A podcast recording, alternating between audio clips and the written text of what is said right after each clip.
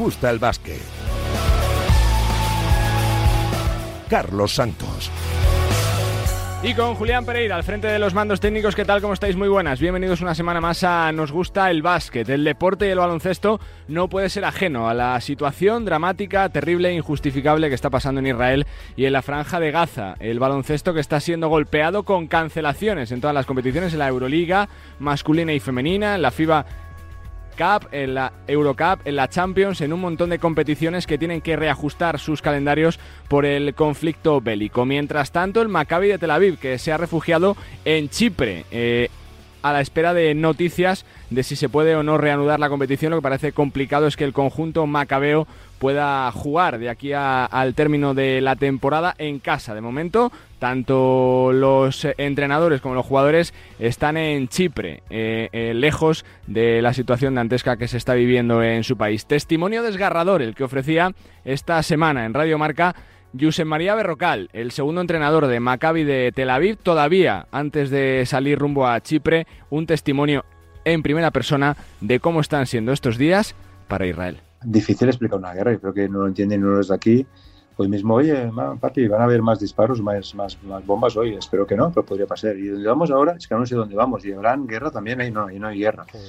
Pero más duro es, por ejemplo, que se queda aquí y han muerto familiares, han muerto gente. Y yo lo he vivido en Ucrania con gente cercana, amigos, que siguen ahí. Aún hay baloncesto, no hay ligas profesionales con, sin público, siguen viviendo con una cierta normalidad y están en guerra estoy viviendo de forma indirecta una guerra que en mi vida me he pensado que viviera esto. No hace tantos años lo vivimos en España, pues bueno, es así, día a día. Yo lo que nos digan, no me imagino la temporada fuera de casa toda la temporada.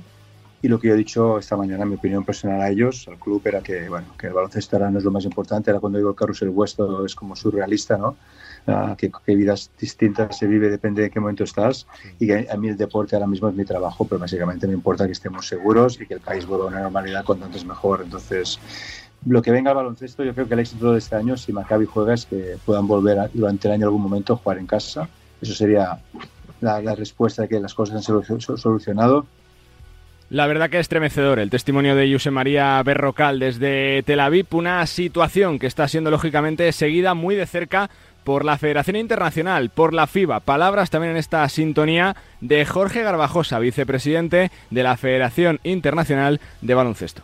La situación es muy complicada. Eh, he hablado personalmente con el presidente de la Federación Israelita, un buen amigo, Amiram, y la preocupación es máxima. Eh, rezamos, confiamos que sea algo lo más corto posible pero en FIBA, en FIBA Europa trabajamos ya en todos los escenarios, ¿no? porque además eh, masculino femenino, tanto a nivel de suspender los partidos, que esta tarde tenemos la reunión del, comité para, tomar la decisión definitiva, como trabajando en un plan B y un plan C por si esto ojalá no, la situación se, se pudiera alargar. La sonrisa en el baloncesto la pone Luka Doncic, el esloveno, el genio de Ljubljana, vuelve a Madrid para jugar en el Wizzing Center cinco años después en ese amistoso ante Dallas Mavericks. Un Luka Doncic eh, gran protagonista en una fiesta por y para el eh, que fuera estrella del Real Madrid y que por supuesto comparecía ante muchísima expectación, dejando varios titulares y frases interesantes. Luka Doncic en Madrid. Aquí es donde aprendí todo, aprendí a hablar, eh, estudiar, jugar a baloncesto y muchas más cosas, así que seguramente no estaría donde estoy. Bueno, si algún día vuelvo a Europa, seguro volveré al Madrid. Eh, eso es 100%, pero no sé, no sé cómo va a pasar en futuro, pero si vuelvo alguna vez a, Europa, seguro que será Madrid. Llevo meses esperando este partido. Eh, va a ser muy especial para mí, como he dicho, y bueno, va a ser seguro uno de los más especiales, si no el más. Bueno, creo que es un baloncesto muy diferente, ¿no? al final tienes la cancha más ancha, eh, los triples están más lejos, eh, pero creo que en Europa se juega más en equipo, o sea, hay menos minutos, se juega más en equipo, eh, es muy importante las jugadas. Yo creo que en NBA no hay muchas jugadas, así que creo que el, el baloncesto en equipo aquí es muy importante. Un eh, Luka Doncic eh, que capitaliza, por supuesto, la información del baloncesto y del que habla así un hombre que le conoce bien, le vio crecer de cerca en el Real Madrid y fue compañero suyo en Dallas Mavericks, también protagonista en Radio Marca, el tunecino Salah Mehri. Como le llaman a ellos ahí, Magic, Magic de Luca. Cada día está haciendo cosas especiales, cada partido está haciendo algo nuevo y es un jugador muy especial, no sé, no, no, tengo palabras para describir qué, qué le, está haciendo. hay dos, dos jugadores que están haciendo esto, hay él y Stephen Curry también.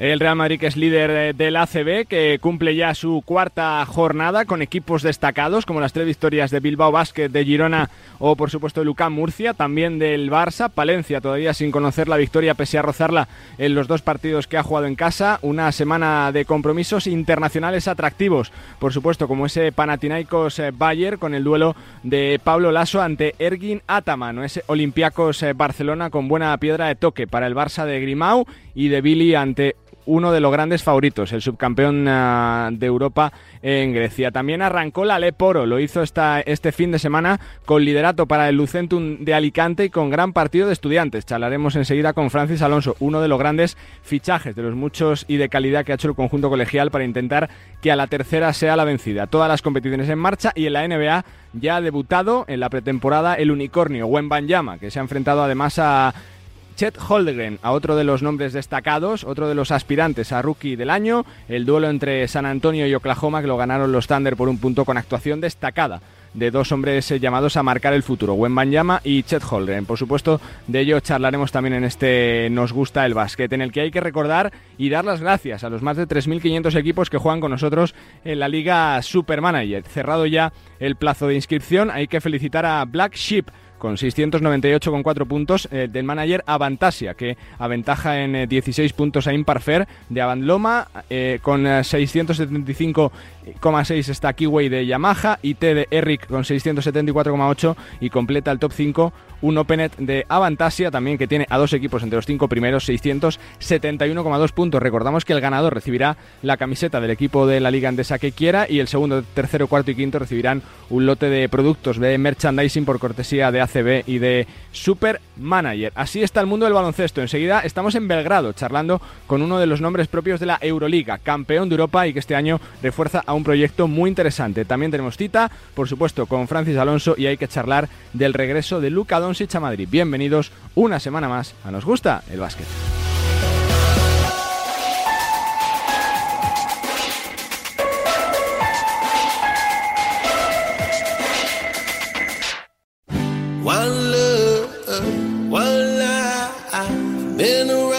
Bueno, pues en este nos gusta el básquet. Es un placer saludar a un hombre que sobre todo es un gran tipo. Es un gran jugador de baloncesto, pero es un gran tipo. Y bueno, pues eh, va a arrancar otra temporada con ilusión. Viene de ser eh, campeón, de jugar realmente bien y ahora se ha enrolado en las filas de Estrella Roja de Belgrado. Adam Hanga, ¿cómo estás, Adam? Hola, ¿qué tal? ¿Qué tal? ¿Qué tal? Todo bien, todo bien. Muchas gracias, muchas gracias. Bueno, ¿cómo están siendo esos, esos días por Serbia primeros para arrancar? Adam, ¿cómo estás? ¿Cómo estás?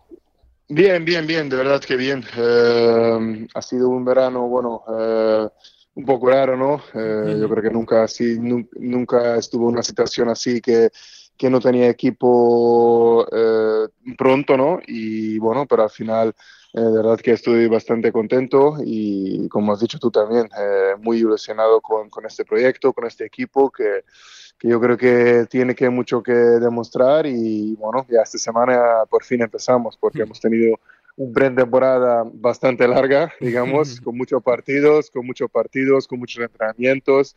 Eh, así que bueno, por fin ya con mucha ilusión empezar eh, la temporada. Por eso te quiero preguntar, ¿no? Porque ve uno el roster eh, de Estrella Roja, ve grandes nombres, grandes eh, fichajes, grandes refuerzos. ¿Para qué estáis? Eh, se necesita todavía un poquito de tiempo, ¿no? Para engrasar todo que funcione bien, ¿no? Sí, esto, esto es seguro. Yo creo que esto va a ser un proceso durante toda la temporada, eh, como siempre. Yo creo que sabemos que la Euroliga sobre todo es una competición que es muy dura y, bueno, en, en, en algunos partidos, en algunas semanas puede cambiar de todo porque, bueno, eh, para nosotros yo creo que en nuestro caso es muy importante que tenemos que, que, quedar sanos, sobre todo los jugadores claves, ¿no? Eh, sí. que, que, bueno, tenemos Teodosic, tenemos Napier, esos tipos de jugadores necesitamos, ¿no? Porque, porque son jugadores vitales para nosotros.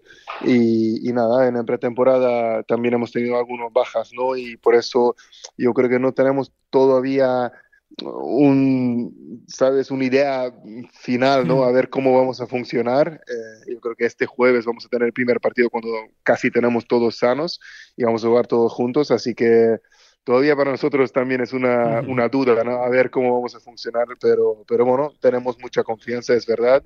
Eh, tenemos una plantilla que yo creo que pues, está bastante bien construido y, y, bueno, es un proyecto que yo creo que, que bueno, por, por mínimo, eh, nuestro objetivo tiene que ser que queremos estar en, en, en el, en el playoff y luego, bueno, veremos desde ahí. Adam, es una semana de arranque de competición, de ver a proyectos eh, nuevos, seguro que con candidatos y con favoritos, pero Adam, ¿tienes la sensación de que es una competición eh, más difícil casi que nunca por los jugadores que se han fichado de la Euroliga, los que vienen de NBA, porque hay 12-13 equipos con posibilidades reales de estar en playoff al final? Sí, sí, sí, sí, sí, completamente de acuerdo. Eh, yo creo que esto va a ser una temporada muy, muy, muy dura sobre todo porque yo lo veo, los equipos que el año pasado no han llegado al playoff, yo creo que han mejorado un montón. Entonces esto significa que los equipos que han llegado al, al, playoff más o menos ah, han mantenido su, su equipo eh, y, su roster y además han aún mejorado un poquito y los equipos que estaban fuera eh, han mejorado un montón. Entonces yo creo que va a ser una temporada muy, muy igualada. Yo creo que vamos a tener muchas sorpresas, eh, que yo creo que tampoco va a ser, podemos llamar a sorpresas, porque yo creo que cualquier equipo puede eh, ganar contra cualquiera, pero va a ser muy, muy, muy igualada. también es muy interesante en el play-in que vamos a tener en el final de temporada y no entra solo ocho equipos, que entra once, entonces eso también es algo nueva y bueno, vamos a experimentar a ver cómo funciona, ¿no? En, en, realidad, eh, pero va a ser una lucha para entrar al playoff entre los equipos que, es brutal, sí, sí, sí. Lo del play ¿Te gusta? ¿Lo ves bien? Eh, ¿Positivo para la competición? ¿Que sea atractivo o no, Adam? Eh, yo personalmente, si quiero ser sencillo, yo no me gusta tanto. Yo creo que como digamos siempre, every game matters y cada, cada partido, sabes, esto yo creo que quita un poquito, pero también entiendo que, que vamos a dar oportunidades para los equipos que han luchado durante toda la temporada y, por ejemplo, llega una racha mala en la final de temporada y pierde dos o tres partidos seguidos y por eso se queda fuera del playoff. Eh, y ahí vamos a dar oportunidades a otros equipos. Yo sería muy fan, de verdad, que quedamos en el mejor ocho y jugamos playoffs, pero quedamos hasta el final con playoffs, porque yo creo que hemos visto y todo el mundo ha visto que el año pasado también el formato de playoffs, que por ejemplo casi todos los, eh, eh, los partidos han ido al quinto partido y eran partidos increíbles, ¿no? Con, con mucha intensidad, eh, con mucha calidad. imagínate si esto va a semifinales y a finales.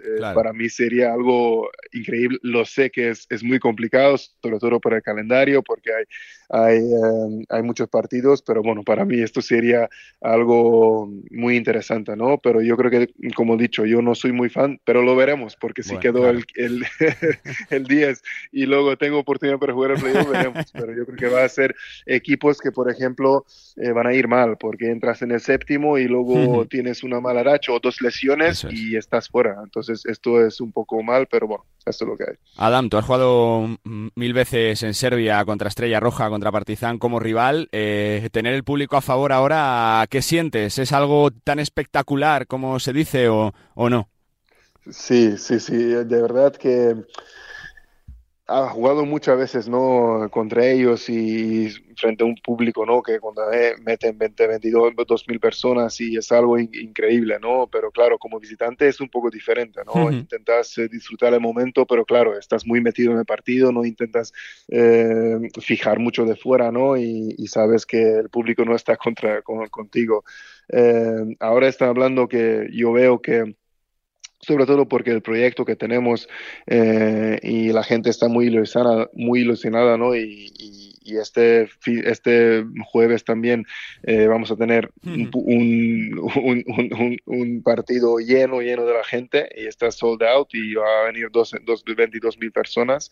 Eh, yo personalmente me siento también muy ilusionado, de verdad que yo creo que también voy a, voy a intentar no meter mucho en el partido porque también te, te puede llevar, ¿no? cuando ya tienes una afición así, que te puede llevar el partido, ¿no? Y, y, la, y la, gente y, vas a estar demasiado, ah, demasiado metido así con, con, ellos.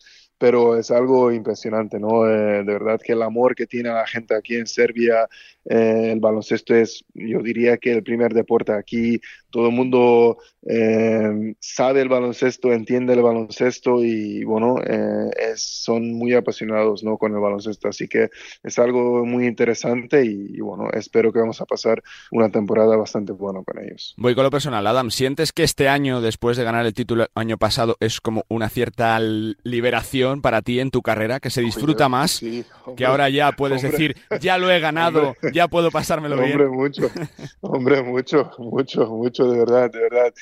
Que tampoco debería condicionar ¿no? mi, carrera, ¿no? Eh, ganando o no ganando Euroliga, pero de verdad que, que me ha quitado eh, un peso sobre mi, mi, hombro, de verdad, mucho, ¿no? Y, y, estuvo un año muy histórico, ¿no? Y estuvo muy, muy, muy eh, emocionado y, y, muy contento por ganar esta Euroliga. Eh, y luego, bueno, ahora me toca disfrutar, pero también sabes, cuando ganas y luego tienes esa sensación, esta sensación se va mm, poco a poco, ¿no? Y, y, quieres sentir otra vez la misma, ¿no? La misma sensación de, de ser campeón, de ganar títulos, de, de ganar partidos, así que, bueno, no, yo estoy como con, con la misma ilusión, eh, obviamente con, con, con, metido en la cabeza que ya, ya lo tengo. Entonces, la presión por lo menos ya tengo quitado. Eh, pero, pero sí, con mucha ilusión, de verdad. Te fuiste, Adam, de Vitoria para Barcelona, de Barcelona para Madrid y siempre, donde has salido, siempre has dejado gran cariño. La gente te recuerda con cariño. ¿Por qué? Porque es algo realmente complicado, difícil que tampoco pasa mucho en el baloncesto, pero en el deporte, cuando cambias eh, para equipos con tanta rivalidad. Adam, ¿cuál es tu secreto? Sí, sí, yo creo que el secreto siempre he intentado, siempre pongo el, equipo como primero, ¿no? No, nunca he puesto mis cosas personales en el primer plano, ¿no? Y para mí siempre he intentado mm, tomar mi rol, he intentado ayudar al equipo, mis compañeros. Eh, yo creo que también eh, como yo he crecido como niño, yo siempre intento hablar con la gente con, respeto, eh, con el mismo respeto que quiero que hablan conmigo. Entonces esto yo creo que yo creo que yo creo yo que intento transmitir o quiero transmitir como soy como persona, esto es lo que me devuelven, ¿no? Eh, normalmente esto es lo como funciona así. Eh, y, nada, siempre como yo creo que he hecho, ser buena persona eh, y obviamente competir. Luego, si no eres un jugador, al final puedes ser un buen chico, pero, pero, pero al final yo creo que hmm. también todos los equipos que ha ido, al final yo creo que mm, éramos eh, muy competitivos, ¿no? Y hemos ganado cosas y hemos hecho historia. Con Vasconia ha llegado al Final Four. Eh, con Barcelona también, yo creo que cuando ha llegado a Barcelona eh, era un equipo de, de construcción y, y, poco a poco hemos llegado al nivel donde, donde queríamos. Y bueno, con el Madrid era un, dos años. En Madrid era un poco distinto, ¿no? Porque en el Madrid ha llegado ya un equipo que era ganador, ¿no? pero fuimos bueno, poco a poco también he llegado todos los finales posibles, ¿no?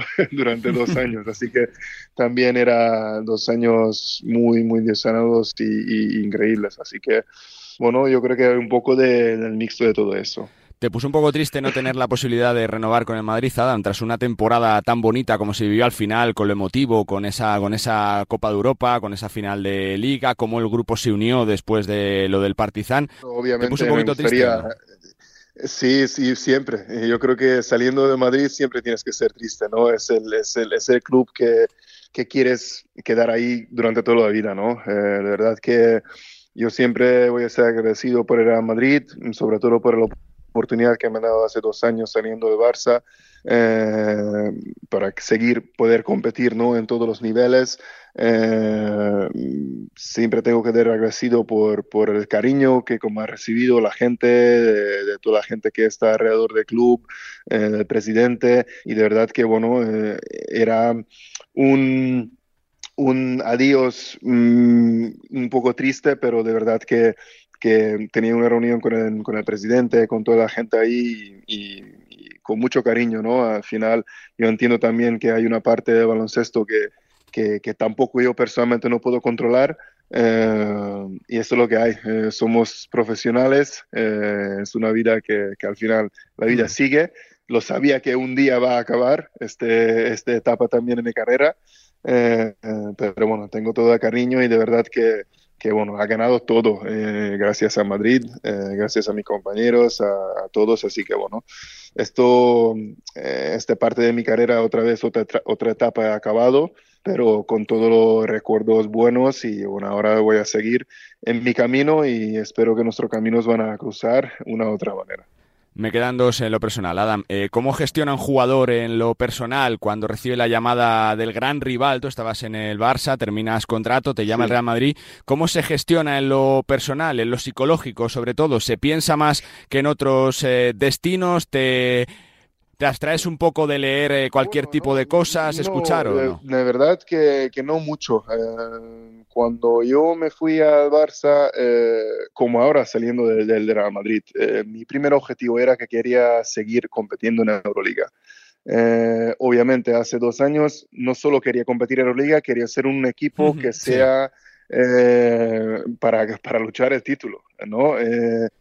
Y, bueno, esto, la oportunidad, cuando me ha llegado la llamada del Madrid, no, no ha dudado ni un momento, ni un, ni un, ni un, ni un, ni un segundo, eh, porque claro, somos profesionales y, y, esto es una oportunidad para mí que al final, mira, acabando ganando la Euroliga. Así que, eh, claro, en el momento era duro, ¿no? Pero no solo, es solo más yo creo que para mi familia, ¿no? Mi familia estaba muy acostumbrada ahí en Barcelona. Entonces era para ellos un poco más complicado para ellos. Pero igual como ahora. Eh, ahora otra vez ha sido complicado para mi familia porque ya llevamos tres años en España, entonces mis hijas eran más españoles que otra cosa.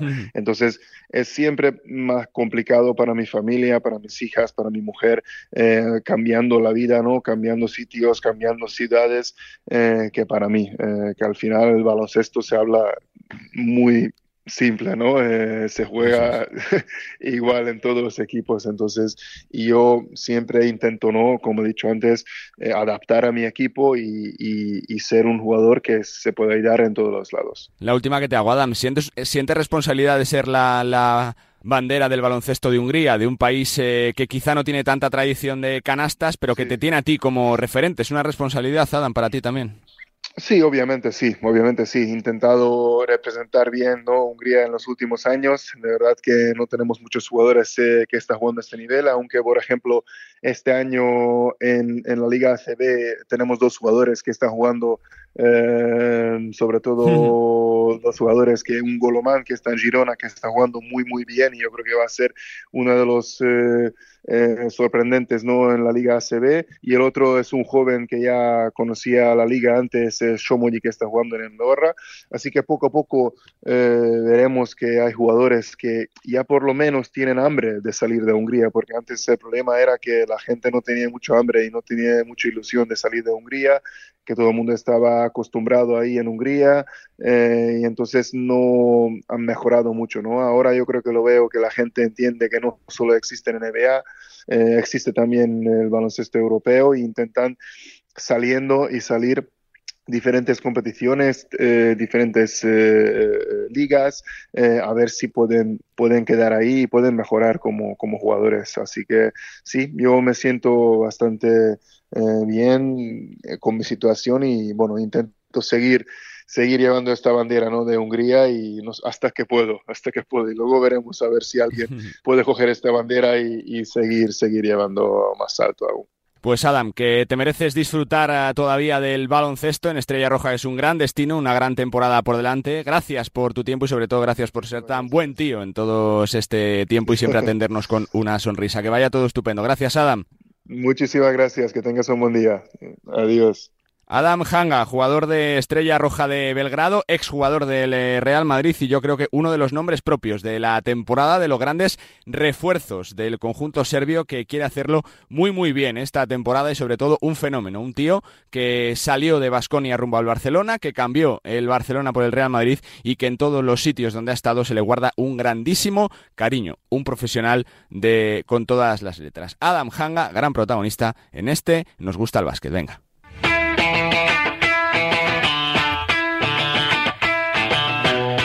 Bueno, pues es tiempo para analizar, más allá de ese Real Madrid-Dallas Mavericks y de la complicadísima y triste situación que se está viviendo en Israel y en la franja de Gaza, que afecta por supuesto al mundo del baloncesto y a las competiciones continentales, con todos los partidos que se han aplazado en Champions, en Eurocup y en la Copa de Europa, tanto masculina como femenina. Toca hablar un poquito del arranque precisamente de las competiciones de la Euroliga y también del ACB, y para ello tengo a tres ilustres, comenzando por nuestro Antonio Sánchez compañero de Movistar Plus. ¿Cómo estás? Muy buenas, Antonio. Hola, hola Charlie, muy buenas. También está en la redacción de Radio Marca, de Radio Galega, de La Voz de Galicia y de Canal FEM Millán Gómez. Hola Millán, ¿cómo estás? Muy buenas. Hola, muy buenas. Y completa este tríptico nuestro compañero de marca, Eugenio Muñoz, ¿cómo estás? Hola chicos. Muy buenas, ¿todo bien? Todo bien, soy menos mítico que vos los demás, pero bueno, aquí estamos. bueno, eh, comienzo por ti, Antonio. Eh, ¿Qué te ha gustado de la primera jornada de la Copa Europa? Ese derby de Atenas que, hiciste para la tele. No sé si, si la mejora del Barça con respecto a, los eh, primeros días. ¿Con qué te quedas de la primera jornada?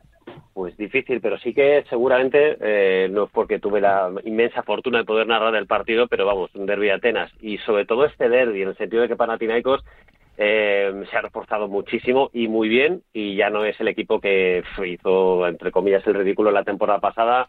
Creo que fueron ganando, ganando solamente siete partidos en temporada regular, penúltimo. Bueno, ahora sí que parece, a pesar de la derrota, que estuve en un tris de, de, no ser así en, la, en, la, en el tiempo regular, porque al final ganó Olympiacos en, en la prórroga, pero luego fue un, desde luego un partidazo. Lo que sí me queda claro, para Panathinaikos va a crecer, va a estar ahí en la pelea, porque jugadores tiene, acaba de empezar esto nada más, es otro equipo que se mete en la pelea, y que Olympiacos, a pesar de la, de la baja, sobre todo de Chasavelzenkov, eh, con Milutinov y compañía, se ha reforzado bien, más lo que ya tenía, parece un equipazo y aspirante a todo, absolutamente todo. Destacó también la victoria del Madrid, que parece de muchos méritos, no solamente ganar en Vitoria, que van a ganar muy pocos equipos, sino hacerlo sin Gavidec y sin Tavares. Ya son unas cuantas jornadas, le ganó al Barça en el Clásico, ha ganado en Vitoria, el otro día en Girona, que, que también había empezado como un tiro, ganó muy fácilmente, ostras, está haciendo a la chita cayendo el Madrid un inicio de temporada brutal. No ha perdido ningún partido oficial.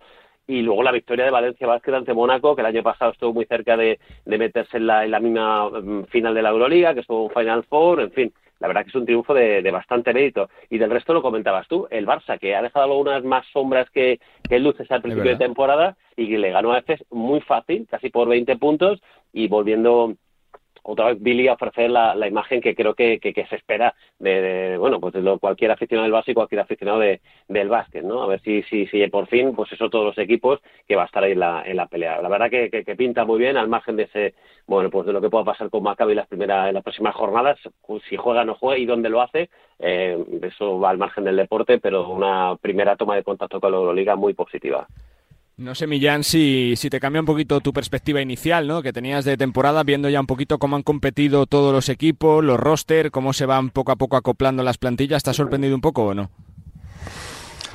No, no, porque además creo que es todavía muy pronto. Desde el punto de vista de la Euroliga, solo una jornada. Desde el punto de vista de la competición española, pues sí que podemos hablar con más detenimiento, porque al final son cuatro jornadas y, y la Supercopa. Y estoy muy de acuerdo con lo que ha comentado sobre sobre el Madrid, eh, Antonio, en el caso de, la Euroliga, pues yo me quedo con algunas cuestiones, ¿no? Más allá de lo, de lo extradeportivo, pues eh, una victoria importante de, de, Maccabi, por ejemplo, contra Partizan, eh, con un partidazo, por ejemplo, Lorenzo Brown, que ojalá esté en los Juegos Olímpicos con, España y ojalá también esté, esté Ricky si, si está recuperado a nivel mental, con un partidazo de Roman Sorkin, de Josh Nevo, por ejemplo.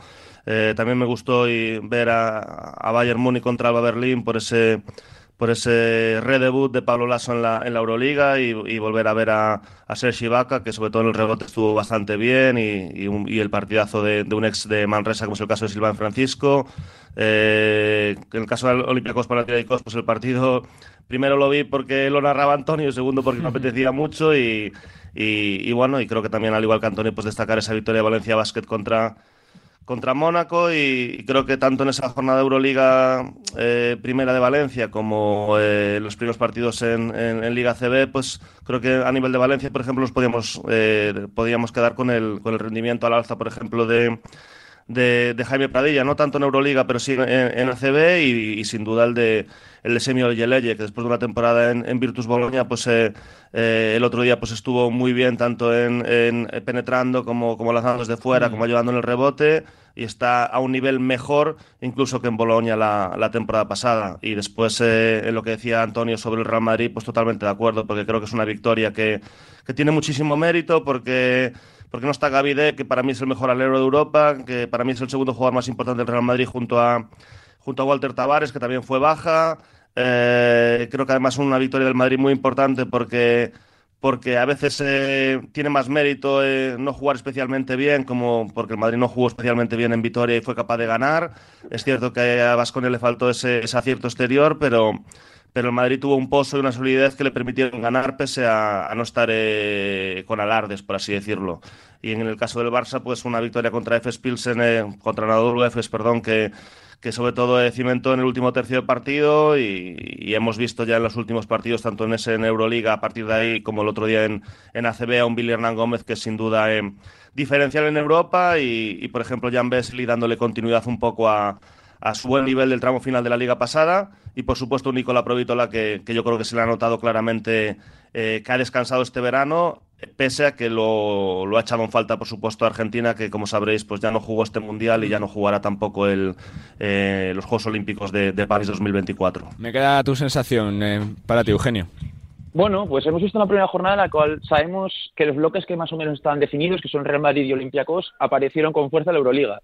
El Real Madrid tuvo que trabajarse el partido. Evidentemente, como pasó ya en ese partido de Manresa, el problema con el rebote sin Tavares es una realidad, pero bueno, el Madrid supo contrarrestar la fuerza de Califa Diop poco a poco entrando en el partido y al final ese robo de campazo, ese ajuste en defensa, le sirvió me pareció también Olympiacos muy importante lo que comentabais. El partido de Olympiacos podía haber tenido otros derroteros, otro mm. tipo de partido, una posible derrota y al final Olympiacos consigue ajustarse, aparece ese jugador como Milutinov, que desde el primer momento va a ser diferencia en Europa, ya lo sabíamos, era muy bueno, iba a ser muy bueno, y demostraron cómo pudieron. Muy bien Williams Goss en los minutos decisivos, otra vez. Williams Goss es un jugador que ya en Madrid demostró que puede ser un jugador importante, que puede ser un jugador que defensivamente y luego desde el triple puede marcar diferencias y apareció. Y me gustó muchísimo Estrella Roja creo que es uno que no hemos mencionado. Coincido. Sí es, sí es cierto que Asbel es un rival que no tiene eh, quizá el nivel para ser un top 8 top 10 de Euroliga, no va a estar en el play-in, salvo un cambio catastrófico, un fichaje tremendo, pero Estrella Roja es un partido muy solvente desde el principio, uh -huh. Napier muy influyente, eh, los fichajes van ajustándose, y aunque tienen que cuadrar toda esa masa de jugadores pequeños dentro del equipo, poco a poco iba demostrando cosas, han demostrado potencial y estuvieron allí. Y ya si tengo que dar algún nombre más, hombre, Valencia Basket sí que me gustó mucho porque Mike James amenazó con romper el partido y la contestación de Valencia que fue notable, el triple ejercicio central, central para cerrar fue importante, vimos aparición de jugadores como Yeleye, como decimos con ese físico eh, tremendo, así que bueno, varios favoritos, varias noticias positivas y la negativa, yo me quedo con Efes como negativa, no me gustó nada el partido del equipo turco, mmm, Clyburn muy desacertado, eh, Larkin solo a ratos, eh, juego interior no me acaba de, convencer y creo que el bajón del equipo del equipo de Anadolu Efes es notable. Veremos cómo van avanzando y cómo se lo toman, pero bueno, eh, las sensaciones no son las mejores, por así decir. Ya lo hemos comentado un poquito en eh, tertulia, tanto Antonio como Millán, el tema de Billy, Antonio, cuatro jornadas de recorrido en la ACB, eh, no sé qué, qué te está pareciendo su papel, si le ves, ¿no? Eh, preparado para ser la bandera, ¿no? La referencia del Barça, que es verdad que le tendrá que buscar porque es un jugador con características a las que uno siempre se tiene que adaptar, ¿no? Pues sí, eh, la verdad que le está costando. El, yo pensaba que iba a ser más sencillo. El, la, la, adaptación, obviamente, es un país que conoce más que de sobra, hmm. una liga que conoce más que de sobra. No es, sí, pero lleva muchos años fuera también, Antonio. Sí, sí, sí, pero, pero bueno, que no, que es un idioma, quiero decir, no llegas a, a Serbia, no llegas a un, claro, a un sí, sitio sí, donde no, no, conoces el idioma, las costumbres, eso ayuda. Pues desde luego, su pareja también está cerca, en su familia entiendo que también, menos su hermano, Juancho, pues el resto están todos más o menos cerca, entre comillas, y es un, bueno, pues una competición que conoce. Pero sí que es cierto, tú tienes razón, en el sentido de que bastantes años ha estado en la NBA y es cambiar el chip mentalmente, aunque haya estado, pues, por ejemplo, en el último Eurobasket eh, siendo MVP, pues ya sabe lo que son las relativas más que de sobra, pero sí que pensaba que la adaptación iba a ser un, un poquito más sencilla. Eh, creo que es indudable la calidad que tiene, eso desde luego no se puede discutir de, de ninguna forma, pero sí que sí que pensaba que el impacto iba a ser mmm, más, más, más importante mm. que la adaptación más rápida. Pero en cualquier caso creo que es cuestión de, de tiempo, porque, insisto, calidad, sobre todo ofensiva. Quizá también con Jabari Parker, no, no, tiene nada que ver el juego interior que tenía el Barça en la temporada pasada con, con este, pueden sufrir un poquito más, pero en ataque es un tipo, bueno, de los eh, jugadores interiores que más facilidad tienes que se caen los puntos de, de las manos. En, en, Europa creo que haya mm, center con una facilidad anotadora como, como la que tiene Hernán Gómez, así que creo que es cuestión de tiempo. Vamos a darle, evidentemente, ese margen, aunque no haya empezado como esperaba, el otro día sí estuvo bien, por ejemplo, contra este, pero sí que decepcionó contra el, contra el Madrid y en ACB no ha terminado todavía, son solo cuatro jornadas, es que es muy pronto, pero falta ese partido que te haga 25 puntos, 12 rebotes, en fin, y que sea el, el MVP de, largo, que estoy convencido que no tardará mucho, pero todavía pues no, no, no ha empezado como quizás seguramente muchos esperábamos. ¿Confías, Millán, en su capacidad para ser eh, el, eh, el, jefe de este Barça tan, tan cambiado o no?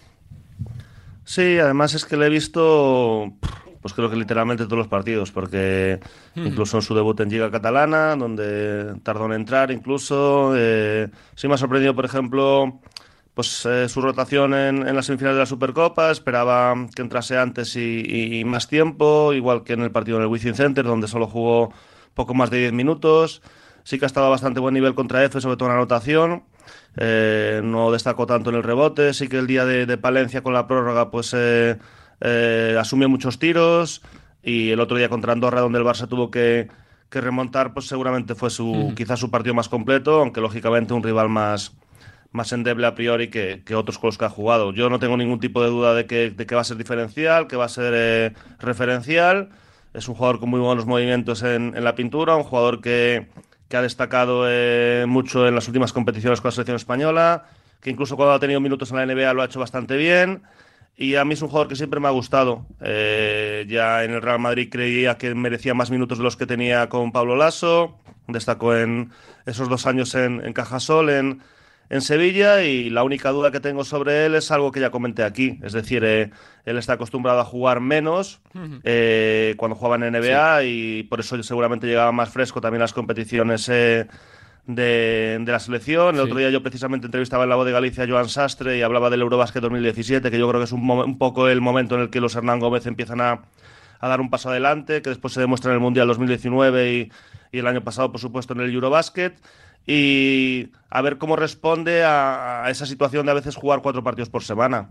Eh, no porque tenga dudas sobre su físico, que ni mucho menos, porque es un, auténtico avión, sino por la falta de costumbre y, cuánto tiempo tarda en adaptarse a, eso. Y además, bueno, eh, creo que es muy buena noticia que tú estabas allí, Carlos, en el último partido en el, en el Wizzing, donde apenas hubo... Eh, eh animadversión hacia él y por tanto pues ahí los focos pues se apuntan mucho menos a él y, y podrá competir eh, mejor y con más comodidad, por así decirlo. No, no va a ser un caso de Nikola Mirotic y, y, yo no tengo ninguna duda de él, salvo esa cuestión que, que comento del calendario al que se tendrá que adaptar.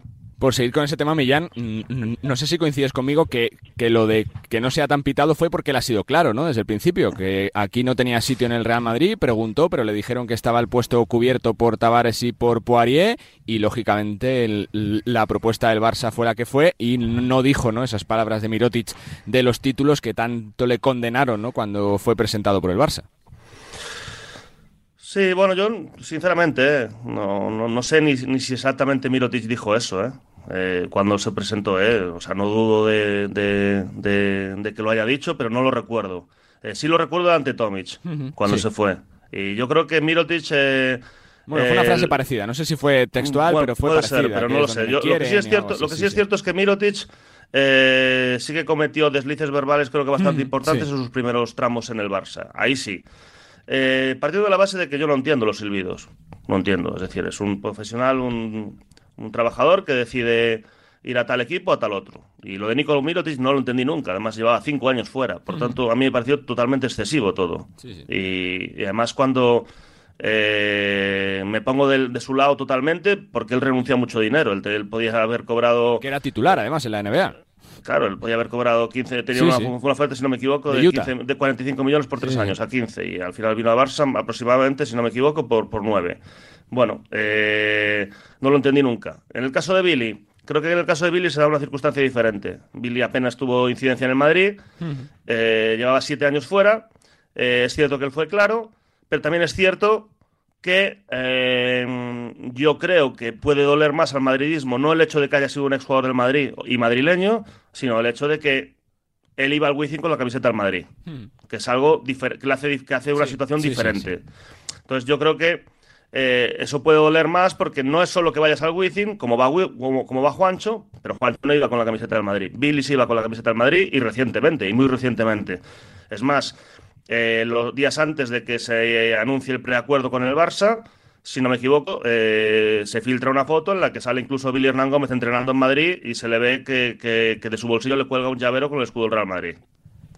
Entonces, eh, pero de todos modos él fue sincero y claro, y no se está metiendo en los jardines, por así decirlo, que Nico Mirotic. Y repito, partiendo de la base de que yo no entiendo silbidos para nada. Son trabajadores que han decidido su, su, su futuro. Es más, también voy a decir, eh, y lo sabes, Carlos, que te lo he comentado en privado, eh, incluso jugadores como el caso de Alan Hanga, que es un, un, excelente profesional, pues cuando se fue del Barça y fichó por el Madrid, ya en las primeras publicaciones en redes sociales hablar de a la Madrid, a la Madrid, yo ese tipo de cuestiones sinceramente no las entiendo, porque hace una semana estabas en el Barça. Eh, en ese sentido me gusta mucho más el, la frialdad, por así decirlo, y el profesionalismo de Nicola Provítola, que, que, en ningún sentido se, se moja prácticamente en ese, ese, aspecto, también igual porque ya las ha vivido todos los colores, ¿no? Ha jugado en estudiantes, luego en el eterno rival que es el Madrid, luego en el eterno rival que es el Barça, ha jugado en diferentes sitios. No lo sé. Eh, la Peña, exactamente, que es el, es el rival de, Barcelona y como siempre dicen en, Badalona, pues el primer equipo catalán que ganó la Euroliga, etcétera. Tu reflexión eh, sobre el tema Billy Eugenio, sobre todo en lo deportivo, su rendimiento en estos eh, primeros dos meses de competición. Bueno, por cerrar ese tema de lo no deportivo, al final, bueno, al final cada jugador es un mundo diferente. Por supuesto. Por ejemplo, yo me acuerdo de la llegada de Mario Gesoni en Madrid, que Mario Gesoni llega al Madrid hablando muy mal del Barcelona. Eh, no le gustó su salida, no le gustó cómo le trataron en la, la ciudad condal. No sé cómo acabó esa relación cuando se marchó a la NBA, pero acaba Jasonia no despoticando, pero sí acaba con frases muy duras. Me acuerdo perfectamente el año pasado con ellas. Cada jugador es un mundo, cada jugador es un carácter diferente. Y Billy, evidentemente, yo creo que él quería jugar en el Madrid, no le salió, pues ya está. Sobre lo deportivo, creo que Billy Hernán Gómez tengo la misma duda que tenía. Eh, creo que va a depender del volumen de partidos. Hmm. Eh, no le hemos visto jugar durante muchos años, jugar 80 eh, partidos, 90 partidos. Y si un martes tienes que ir a Palencia, un jueves tienes que ir a Turquía y un domingo siguiente tienes que ir a no sé dónde, es lo complicado. De primeras, evidentemente en ataque es un jugador vital. Eh, la Provito y zonas que van a ir entendiéndole para ir sacándole cada vez más rédito. En el tiro libre tiene un problema muy grande, aunque contra Morabanca Andorra lo empieza a corregir bastante y mete más tiros libres que metía al principio de temporada, que era el tercer peor jugador de la, de la liga andesa, aunque los dos que peores que eran peores tenían muy, mucho, muy pocos tiros libres en comparación, que solo habían tirado seis o cinco tiros libres. Entonces, evidentemente, hay una deficiencia. Pero luego yo creo que Billy va a ser un jugador importante sí o sí por eso, porque es un jugador un volumen anotador y un volumen ofensivo tremendo, al que van a dar muchos balones y va a tener mucha importancia.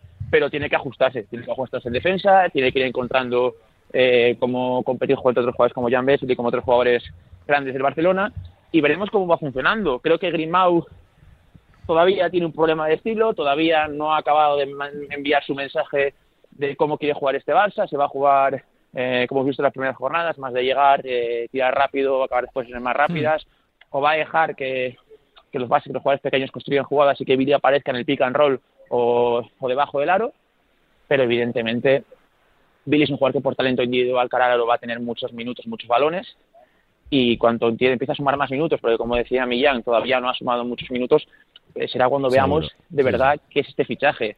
Importante, seguro, eso no, no, no me entra en ninguna duda Hmm. Pero después, la, la, que yo creo que lo más importante de todo esto, no sé qué es importante, es que sea decisivo. Sí, sí. Porque al final, el Barcelona, un poco se le acusaba eso a Mirotic, cuando acaba la Final Four, que solo mete en aquel partido contra el Madrid, ese desgraciado partido, se le dice, no, es que Mirotic no ha sido, no ha sido decisivo, porque al final, evidentemente, es el, probablemente es el mejor jugador de la competición con Besenko, pero como no es decisivo, el día en el que se juegan las, las el día que se pegan por ser campeones de Europa, es la, la, la duda. Pues evidentemente, Billy no dudo que acabará la temporada metiendo 15 puntos y rebotes de media, pero la importancia es que yo creo que el próximo clásico, el próximo partido de Euroliga importante, yo que sé, en Estambul, eh, rinda y sea un jugador importante y de verdad clave para ese, para ese Fútbol Club Barcelona. Para mí está ahí la duda.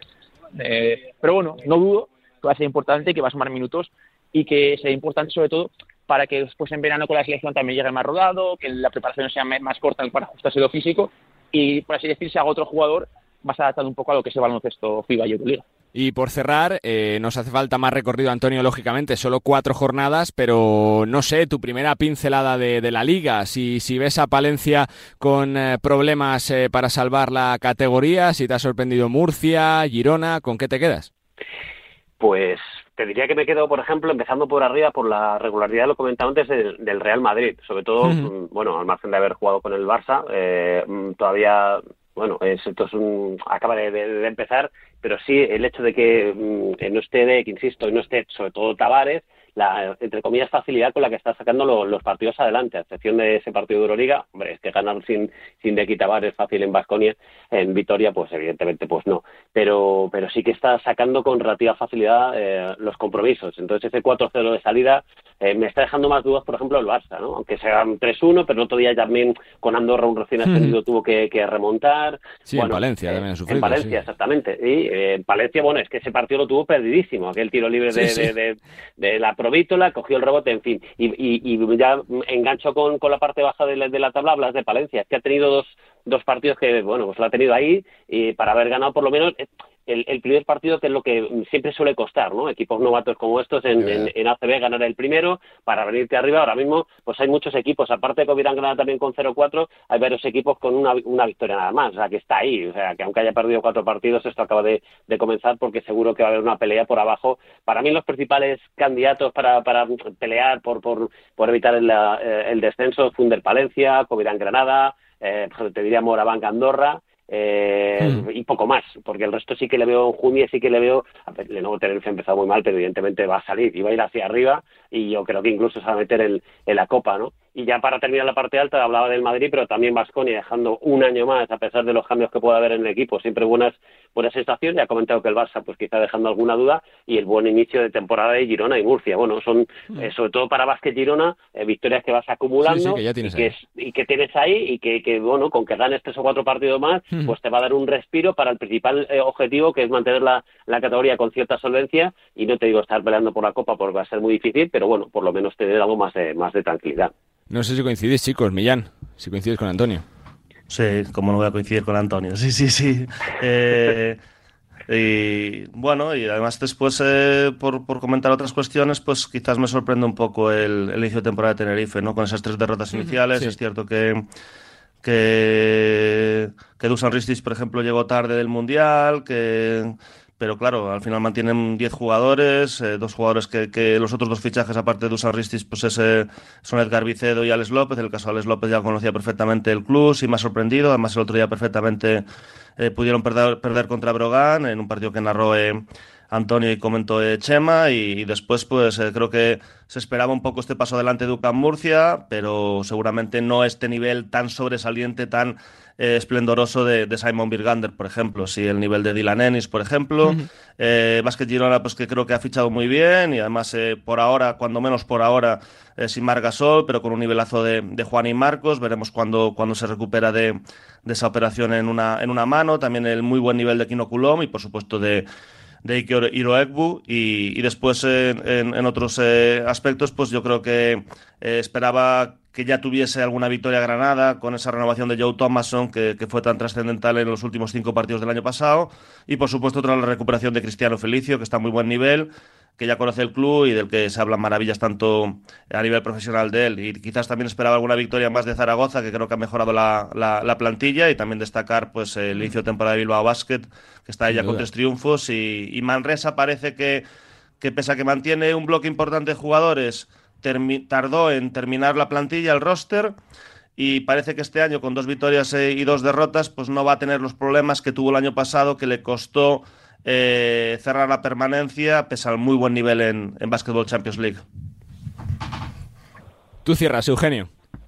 Bueno, eh, evidentemente coincido con que los equipos que más, por así decir, que más esperaba y que más me están decepcionando son los dos canarios.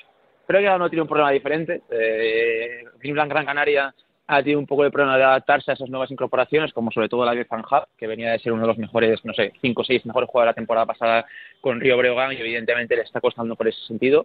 Eh, por el otro lado, Lenovo Tenerife comprenden, saben que Sermadini y Huertas no son eternos, esa conexión es eterna, no siempre va a funcionar, aunque ganan el último partido y lo ganan bien, yo creo que al final lo ganan a los tres minutos, hay una y consiguen ganarlo, sí, que tienen alguna dificultad más, eh, no acaban de encontrarse de congeniar esta plantilla con poco acierto de exterior. Eh, si no aparece Aaron Dornecamp, no acaban de, tener un acierto exterior para ganar partidos. Y luego, en el debe, eh, Palencia creo que hay partidos que lo han perdido claramente. Por ejemplo, el primero en Santiago lo pierden claramente. El del Barcelona creo que lo pierden por inexperiencia en ese tipo de contextos, porque al final es un tiro de la provítola que cogen el rebote que no consiguen palmear lo suficiente, eso es una cuestión, una, una serie de infortunios Hmm. que en otro partido igual te funcionan. Pero por el otro lado, por ejemplo, Granada yo creo que está fallando demasiado. Por ejemplo, Granada sí que veo que son finales de partido que tienes que saber competir mejor, que tienes que saber adaptarte mejor, sobre todo cuando tienes de jugadores como Thomason que tienen talento para ganar, para ganar partidos y no lo están haciendo. Entre las revelaciones, de revelaciones, por ejemplo, ya se veía que era muy buen jugador, pero me está sorprendiendo todavía más Andrés Feliz con Juventud, sigue asumiendo muchos tiros, sigue metiendo muchos puntos, es un jugador que tiene muchos puntos y creo que está de- demostrando que puede dar el siguiente nivel, Euroliga o un contexto así. Entre los equipos, Valencia Vázquez poco a poco va siendo una máquina grasada, va funcionando. Bastonia todavía veo alguna duda, aunque por ejemplo Monet, que me está gustando muchísimo y está demostrando bajo tableros que es un jugador muy, muy importante. Eh, veo diferentes cosas y luego, por ejemplo, los dos equipos gallegos les tengo mucha fe, tanto a Breogán como a Lobra, son equipos que yo creo que van a seguir mejorando, van a encontrar eh, cositas para ser mejor porque tienen talento, porque tienen propuesta de juego, porque han demostrado que son que pueden competir contra cualquiera. Y veremos, veremos. Todavía yo creo que no hay un candidato para bajar. Candidato a revelación, evidentemente, eh, UCAM, Murcia y Basket Girona han empezado muy fuertes. UCAM, cuando haces 12 fichajes y fichajes cuando fichas jugadores como Dylan Ennis, como jugadores de que se hablaba también como Dustin Sliva, si te salen bien, las cosas van a salir bien. No es un equipo, no estaban apostando por incógnitas, son jugadores que son realidades en Europa y que sabes que pueden funcionar muy bien. Y por el lado de Girona, un baloncesto súper atractivo, eh, muy físico, además de Yves Pons, que quizás es el jugador que más llama la atención, es un baloncesto muy rápido, muy físico, muy poco previsible, y al final yo creo que es un baloncesto bonito y que está demostrando cosas. Y son equipos que ya empiezan a sumar victorias para que puedan pensar en que la Copa. Y el último equipo que quiero citar, que no me está gustando demasiado, es Unicaja. No me... Coincido. El primer partido sí que me gustó, el primer partido que lo ganan, lo ganan bien, en casa sí que me gustó, pero luego creo que había un bajón notable. Valencia Vázquez les gana sobre todo desbordando lo físico, acaban jugando partidos mal planteados en el cual demasiada Kendrick Perry dependencia, por así decir. No sé, no les veo en el equipo que eran el año pasado y eso que no tienen prácticamente ninguna modificación. Se fue Brizuela, llegó llegó eh, se fue Brizuela, llegó Taylor. otro anotador, llegó Taylor, que no me salía el nombre, iba a decir Brown, que juega en, Pal- en Palencia. No cambia el estilo, pero sí que a la hora de finalizar partidos, de plantear partidos, sí que les veo alguna duda más y me está costando un poco más ver a este equipo de Ivonne Navarro que el año pasado hizo una temporada muy, muy, muy notable en comparación con cómo ha empezado esta, que todavía les cuesta un Hmm. poquito. No sé si será rodaje o será que es un equipo un poco diferente. La verdad que muchísimos temas por analizar. Que ha sido un placer que disfrutemos de la temporada y de las próximas semanas. Gracias a todos. Abrazo fuerte. Muchísimas Muchas gracias, chicos. Las ah, palabras de Antonio Sánchez desde Movistar Plus, de Eugenio Muñoz desde Marca y de Millán Gómez desde Radio Galega, desde Canal ah, FEB, desde La Voz de Galicia para ofrecernos la visión de este arranque todavía muy temprano. Una jornada de Euroliga y cuatro de ACB que nos están permitiendo sacar las primeras conclusiones de la temporada.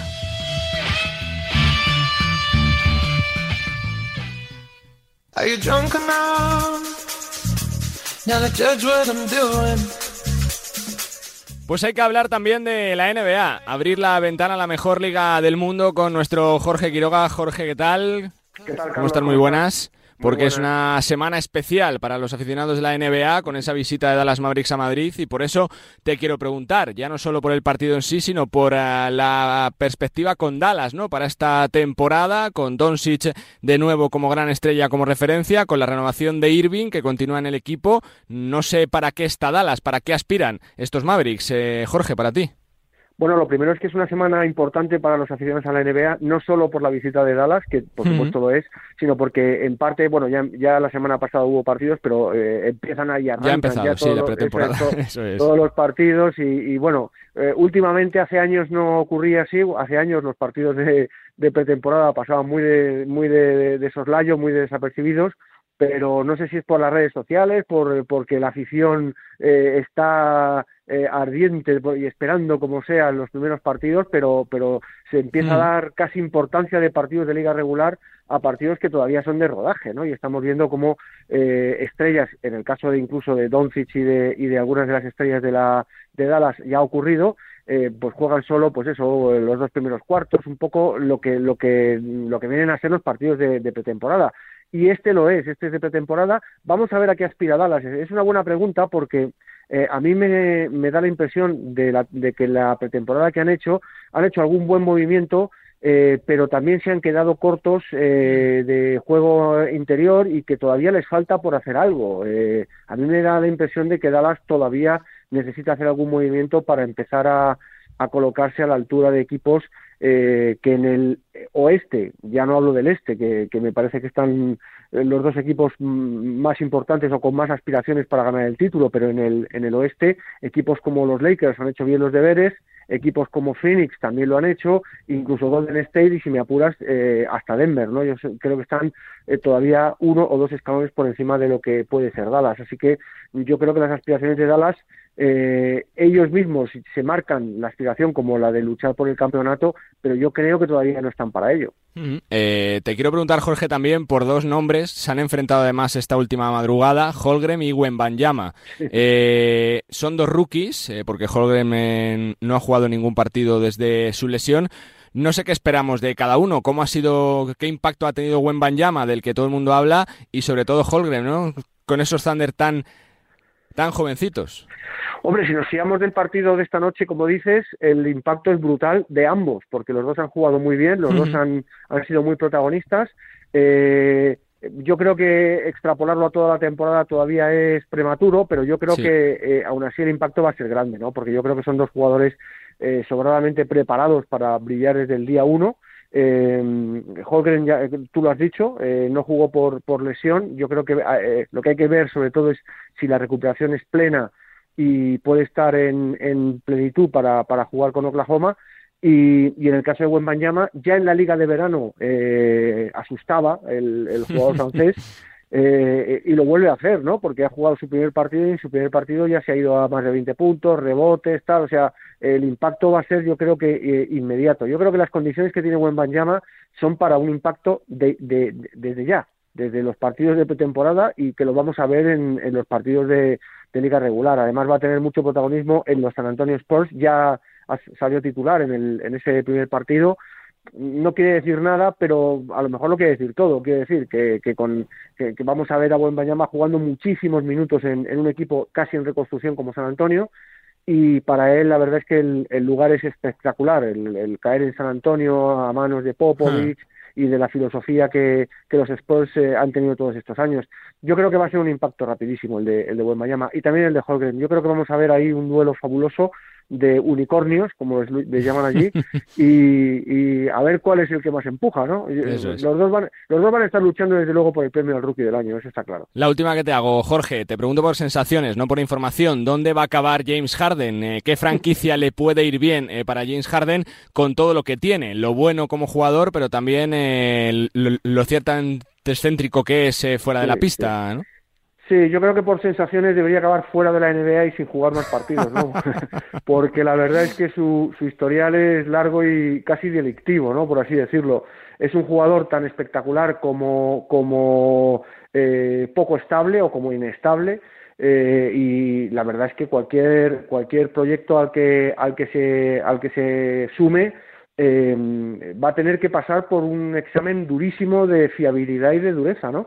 Pero yo creo que ahora mismo, eh, y eso ya es más información que otra cosa, lo más cerca que tiene es Clippers, es lo más cercano, porque eh, había unas negociaciones eh, que la verdad es que luego se congelaron, ahora parece que se retoman otra vez, y parece ser que es la, la, la opción más viable de, de que acaben en los Clippers, aunque yo, te, tratándose de Harden, hasta eh, acabar en, jugando en Filadelfia, pero en Filadelfia eh, se convertiría aquello en un avispero. Yo creo que es una situación claro. bastante complicada de, de, reconducir y su salida es lo más importante, ¿no? Pero, pero aún así, volveremos a hablar de Harden como uno de los grandes fichajes de la temporada, pero creo que eh, en el escalafón eh, los de Bill o los de Hugh Holiday o el de propio el propio Porzingis mm. o por supuesto el de Damian Lillard están muy por encima a la hora de, de, hablar de equipos no yo no sé si al final Harden acabará, acabará en los Clippers. Los Clippers acaban siendo muchas veces equipos donde se contenedor.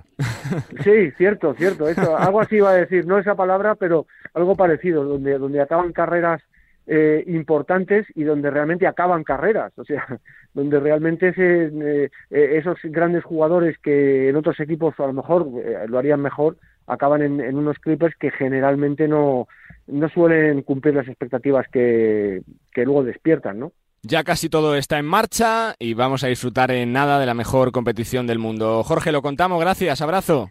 A ti, Carlos, hasta luego. Jorge Quiroga, desde la redacción de Marca y Marca.com, porque hay que hablar también mucho de la NBA, de los unicornios, Wembanyama, Holgren y, por supuesto, también aprovechando la visita de los Dallas Mavericks a Madrid de la franquicia tejana.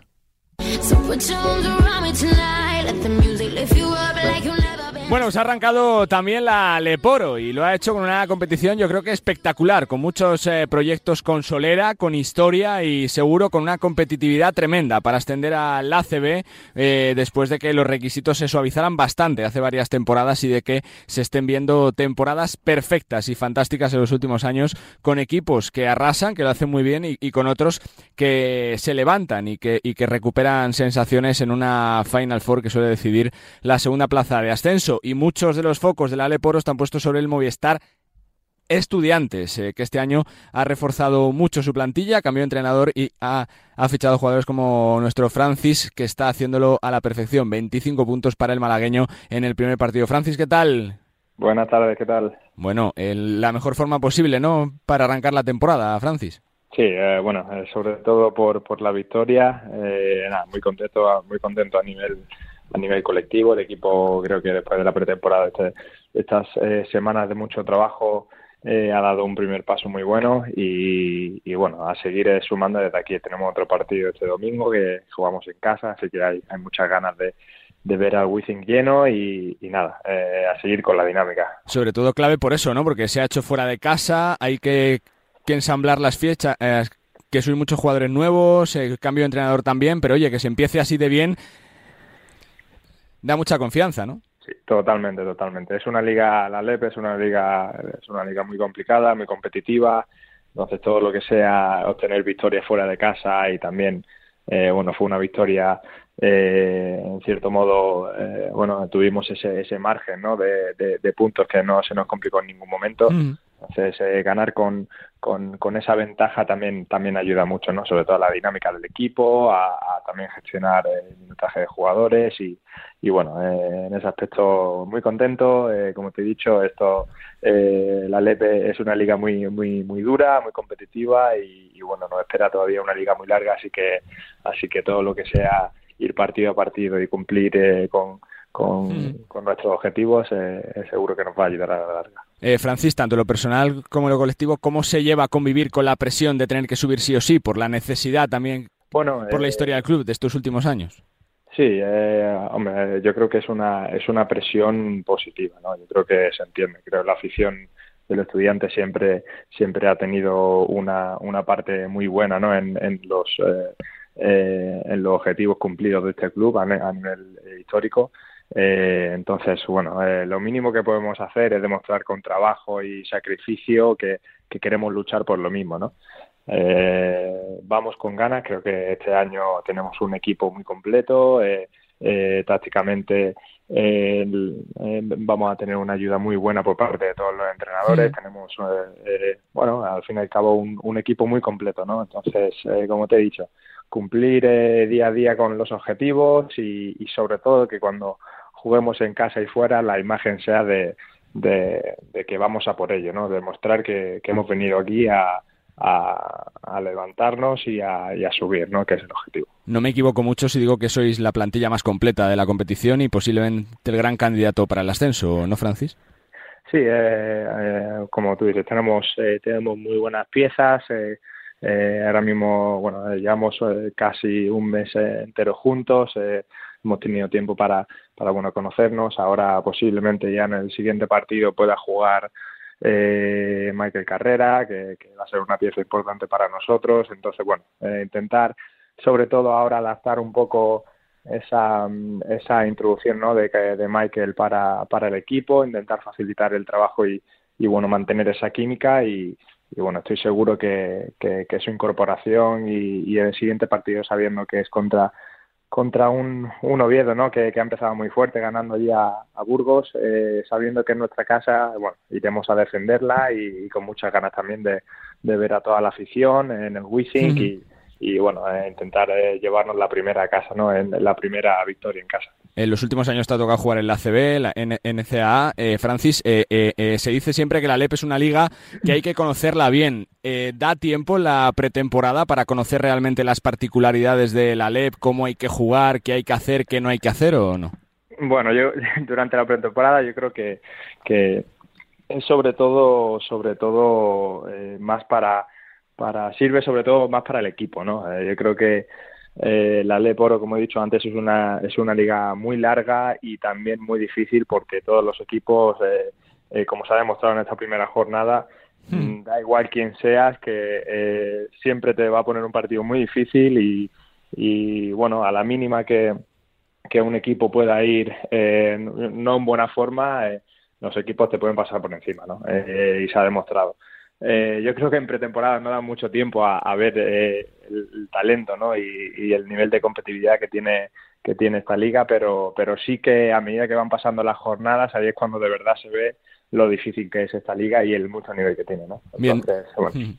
Viendo un poco, Francis, la exigencia de los últimos años, cada partido va a contar, ¿no? Porque supongo que el, que el gran reto será intentar finalizar primeros para subir de forma más que sea directa, porque si no, ya se sabe lo que pasa luego la Final Four, ¿no? Que aunque seas segundo clasificado, cualquiera te puede ganar. Totalmente, sí. Eh, nuestro objetivo va a ser ir eh, partido a partido, eh, intentar, sabemos que, que, bueno, habrá partidos que que van a ser muy difíciles y, bueno, eh, pese a las circunstancias, pues tendremos que intentar sacarlos, pero sí, ese es nuestro objetivo. Tampoco hay que ponernos una presión inmensa a la hora de, jugar los partidos, mm. solo que centrarnos en nosotros, en cumplir eh, con nuestras expectativas, nuestro objetivo, dar, como he dicho antes, esa, esa imagen de sacrificio y, y, demostrar que queremos luchar eh, todos los partidos, da igual dónde y cómo. Y, y bueno, yo creo que, demostrando eso y, teniendo esa, esas dos particularidades eh, eh, como hábito, yo creo que el talento va a seguir, ¿no? El talento del equipo. Entonces, eh, tengo mucha fe en este equipo y mucha fe en que, en que si vamos con esa mentalidad vamos a cumplir los objetivos. Francis, ¿lo personal se va a usar también como, como plataforma para, para reencontrarte, para, para disfrutar día a día del baloncesto? ¿Sería importante tomar tiros en el equipo o no? Bueno, sí, a ver, eh, vengo obviamente de una, de una lesión de rodilla.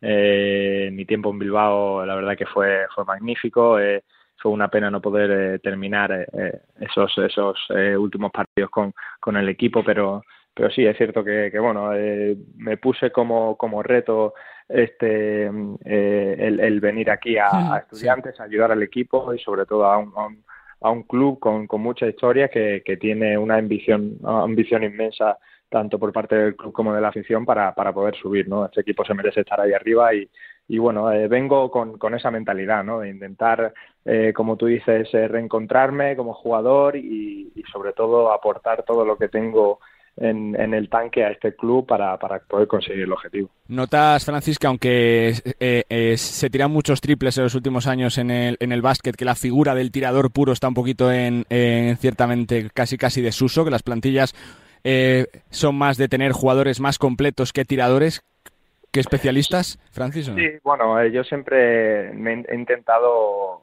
siempre tengo en mente algo desde, desde que era muy chico, ¿no? Eh, el, mejorar las cosas en las que uno ya, ya es bueno y el, el incrementar el nivel en otras donde no eres tan bueno, ¿no? Siempre desde, desde principios, bueno, empecé jugando en Unicaja de base, eh, después en Estados Unidos me trasladaron más a la posición de escolta, después de allí eh, me, me, vieron como a lo mejor un, tirador puro.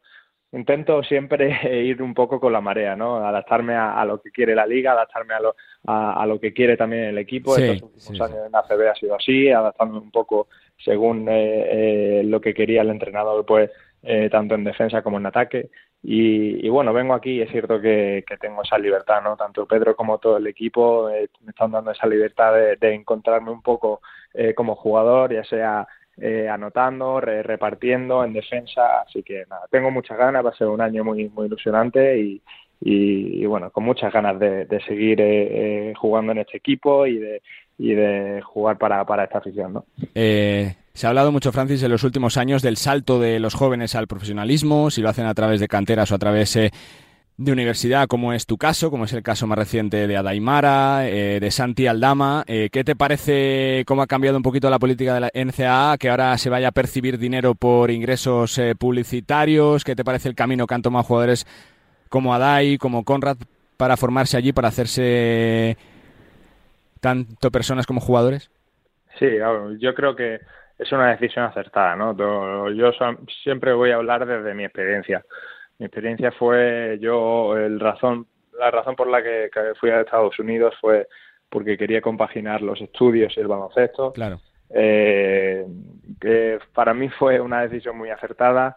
Eh, pude evolucionar tanto a nivel deportivo como a nivel de experiencia eh, y después también obtener mi, mi carrera allí, mi graduado, mi graduado. Entonces, para mí yo creo que es una decisión que no hay que pensarse mucho. Ahora encima, como tú has dicho antes, eh, favorecen ¿no? esa, esa adaptación desde hace muchos años, porque yo creo que venía desde, desde años atrás que estaban intentando dar esos pasos ¿no? importantes, como tú dices, a nivel de salario y a nivel de, ventaja de publicidad.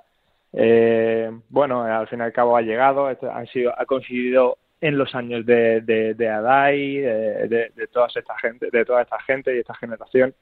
Eh, bueno, es un motivo más para, para, para ir allí, ¿no? Obviamente eso atrae también a mucha gente, ¿no? Eh, pero, pero bueno, yo creo que lo principal era sobre todo a nivel de estudios. Creo que esa es la mayor ventaja y a nivel, a nivel eh, personal te da una experiencia el estar allí unos cuantos años, eh, conociendo nueva gente, nuevas culturas. yo creo que es algo que, eh, sabiendo que está el dinero enfrente, también yo creo que es algo que no se puede comparar, ¿no? Porque yo creo que la experiencia, las memorias y, y, lo que te lleva en la mochila después de, de esa experiencia es algo único.